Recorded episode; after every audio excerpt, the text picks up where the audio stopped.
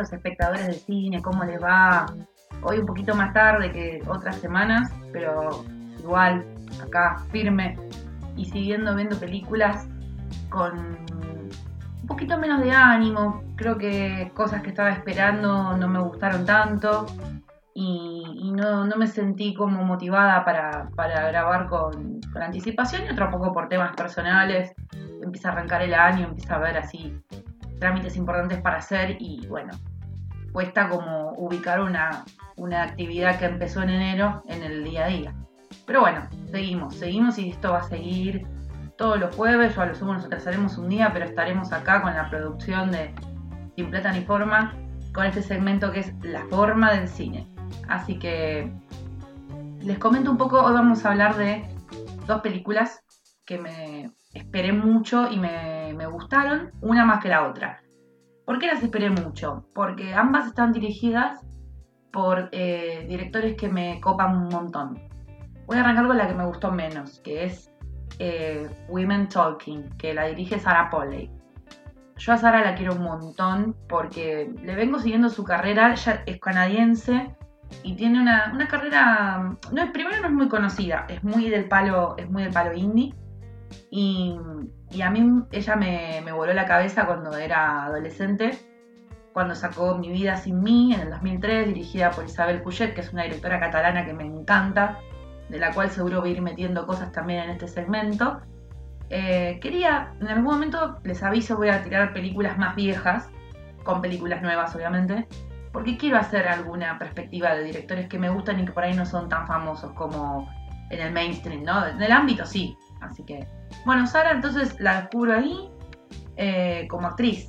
Y después la volví a ver así, medio en la época, haciendo un papel bastante divertido en, El Amanecer de los Muertos. Em, después tiene un montón de actuaciones más en los 90 o, principios del 2000. Em, se destaca trabajando en una película eh, con Will Wenders que se llama Don't Come Knocking. Está bastante buena. Después otra con Isabel Couchet de La vida secreta de las palabras. Después arrancó a dirigir, yo estoy salteando un montón de cosas que ella hizo, ¿eh?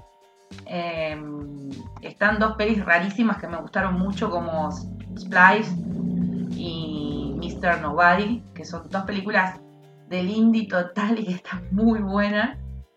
Eh, em, Mr. Nobody es muy divertida, muy buena de ciencia ficción y Splice también es ciencia ficción. Em, y después ella dirigiendo arrancó a dirigir. Acá se juntaron Sarah Polley con uno de mis amores platónicos del cine, que es Seth Rogen. Una película hermosa que se llama Take These Balls. Dramática de amor también. Me encantó. Eh, y bueno, también ella tiene eh, más unos años también. Eh, Lejos de ella, que es una película que estuvo nominada a los Oscars, que le dio el Globo de Oro a Julie Christie. Eh, con Olimpia Dukakis, tiene un par de nombres ahí en esa peli y ella la dirigió. Y ahora nos trae esta, Women Talking. ¿Qué decirles? A mí el casting particularmente no me gusta, no es malo, solamente que son actrices que, ne, eh, Jessie Buckley es una actriz buena, pero no me copa, no me, no me llega. Tampoco me pasa, me pasa lo mismo con Rooney Mara. Eh, sí me gusta mucho eh, Frances McDormand y después otras chicas que son desconocidas que están en el casting me encantaron. Eh, Frances McDormand hace un papel muy chiquito, entonces es como, bueno, no, se luce para nada, casi un cameo. Eh, después está Ben Bishop, que bueno, Ben Bishop es el protagonista del perfume. No sé, tiene una carrera medio errática ese actor. Y la película por momentos parece como una especie de ejercicio teatral, no tiene grandes proezas visuales, no tiene una banda de sonido interesante, em, los diálogos eh, están muy relacionados con el contexto religioso, pero lo que está bastante bueno es que em, sigamos teniendo este tipo de historias en el cine. Porque em, así como siguen habiendo un montón de películas que te van a hablar de distintas catástrofes que hubo en la historia, guerras, etcétera, está bueno que se siga hablando repetitivamente de los abusos y, las víctimas de acoso y de, violación. Em, y tiene que haber, yo creo que todo un género para esto directamente. porque mm, esto pasó desde el inicio de la humanidad y las mujeres no tenían voz. Entonces, con todos los movimientos, gracias al Me Too y otros movimientos que en el mundo han surgido, las mujeres han empezado a encontrar la valentía, la voz y la contención para hablar. Me parece que esta es una película que sale de ahí, se desprende de ahí. Y entonces me parece que es una película que sirve, el público se, renueva, entonces se aprende em, un poco.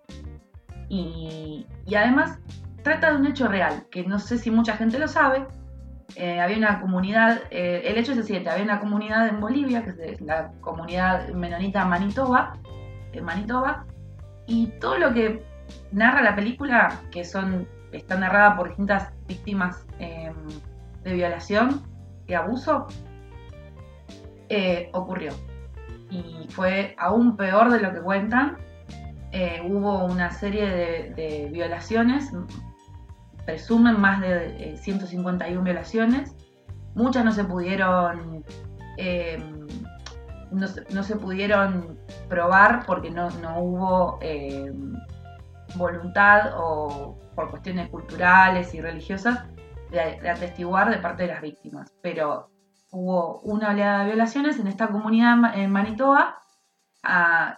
están condenados cuatro, cuatro agresores y parece que eh, las condenas no fueron tan fuertes como, se presume que tendrían que ser y que la gente de la comunidad, los hombres de la comunidad, porque supuestamente son de ejercer el perdón como, como premisa, como, como mandato, piden que los liberen. O sea, las personas que violaron a sus, a sus hijas, a sus nietas, a sus, a sus esposas, abuelas, eh, están presas y ellos quieren que las liberen. O sea, esto es totalmente absurdo.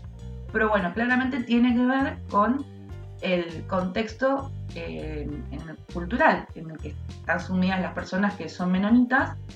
Y bueno, esto es lo que vemos en la película. No está demasiado explorado para mi gusto, porque se, ataja en que veas este debate em, que tienen las mujeres sobre qué hacer porque ante esta situación de, abuso no podemos seguir así, no podemos seguir permitiendo que a, nuestras hijas y a nosotras nos hagan esto. Entonces, ¿qué hacemos? ¿Luchamos para que las cosas cambien quedándonos? ¿Perdonamos y nos quedamos, nos quedamos calladas o nos vamos? Esas son las tres opciones. Ellas hacen como una especie de votación, eh, no saben leer ni escribir, entonces lo hacen a través de dibujos, ideogramas, y después debaten. Bueno, y hay una conclusión. En el medio hay algunos flashbacks. Eso es todo lo que pasa en la película. ¿Son actrices con destreza? Sí. No están mal los diálogos, pero la verdad es que la película no, no da más que eso. Sí creo que está bueno, y siempre digo, eh, visibilizar estas cosas. El hecho ocurrió, pueden buscarlo, googlearlo, es tremendo. Eh, yo lo conté muy someramente, pero la verdad es que recomiendo que lean y que se informen sobre esto que pasó Em, y lo último que voy a decir es que la película estrena, que la pueden ir a ver, que está nominada eh, como mejor película, tiene un par de nominaciones más a los Oscars, y que está basada en una novela de Miriam Toews, que se ve que es la que adaptó eh, los hechos reales a una ficcionalización. Y no mucho más para decir. Voy a, a pasar a la otra peli que me gustó un montonazo, que me hizo llorar como hacía mucho tiempo no lloraba con una película, que es El Imperio de la Luz. Es de probablemente mi segundo director preferido, después de David Lynch, que es el señor Sam Mendes. Y me encanta Sam Mendes porque Sam Mendes no es un tipo que hizo 95.000 películas. Él tiene una filmografía modesta, sentida, o sea, se nota que cada vez que hace una película se conecta un montón con lo que hace. Y, y nos dio la enorme belleza americana en 1999, ganadora del Oscar a Mejor Película. Eh, con un casting espectacular. Bueno, en ese momento no sabíamos la naturaleza, ya que estamos hablando de abusadores, bueno, acá tenemos a Kevin Spacey, que, no sabíamos qué era lo que hacía el tipo. Después, bueno, chavo baneadísimo. Eh, está Ned Benning, Zora Birch, eh, no sé cómo se pronuncia su nombre. Alison Janney, que después creció, hizo un carrerón, Mena Sugar y Peter Gallagher. una locura este, este casting. La película yo no voy a dejar de recomendarla. Seguramente alguna vez voy a hablar de, belleza americana porque a mí me cambió la vida. Una película que no sé los diálogos de memoria, leo el guion, no sé, ya tengo problemitas. Así que bueno, esa fue su, primera gran eh, película. Eh, la verdad es que la rompió toda. Y después hizo una que no la vi. me van a decir, ay, pero no sos tan fan. Mm, se me pasó. Eh, que es Camino a la Perdición. Después hizo Soldado Anónimo, que está buenísima. Después hizo Revolutionary Road, buenísima. Away We Go, buenísima. Un par de las de 007. Em, y después volvió a estar nominadísimo eh, con 1917 y ahora Imperio de la Luz. ¿Qué onda Imperio de la Luz? Imperio de la Luz es, por empezar, la primera película que él enteramente escribe y dirige. Y tiene algo de autorreferencial. El personaje principal, que es el que encarna Olivia Colman, que es el de una mujer que vive sola, que tiene problemas de salud mental, trabaja en un cine precioso que se llama Empire, Empire eh, es como el reflejo de, está construido en función de la madre del director de San Méndez. Eh, ella se llama Valerie Méndez y es novelista. Quizás por eso también el personaje tiene tantas referencias poéticas. Eh, lee bastante poesía, el personaje lee recita de memoria unos versos de Tennyson, eh, lee un poema de W.B.H. Auden. Creo que después otro poeta más que no llegué a, a registrar hasta el final. Muy buena la selección de poesía que tiene la película. La verdad es que Olivia Colman es maravillosa. Yo sé que ella es grosa, pero nunca me había conectado tanto con un personaje hecho por ella. Esta es la primera vez. Me, movilizó un montón. Em, les cuento un poco. La película está ambientada en los años 80. Eh, Hillary es la protagonista y es una mujer de mediana edad con lo de los problemas mentales no te das cuenta toque, obviamente después surge. Y está muy sola. No es porque vive sola, sino que está sola te la notas, en la nota en, ese halo como de, monotonía, haciendo una y otra vez lo mismo en el laburo.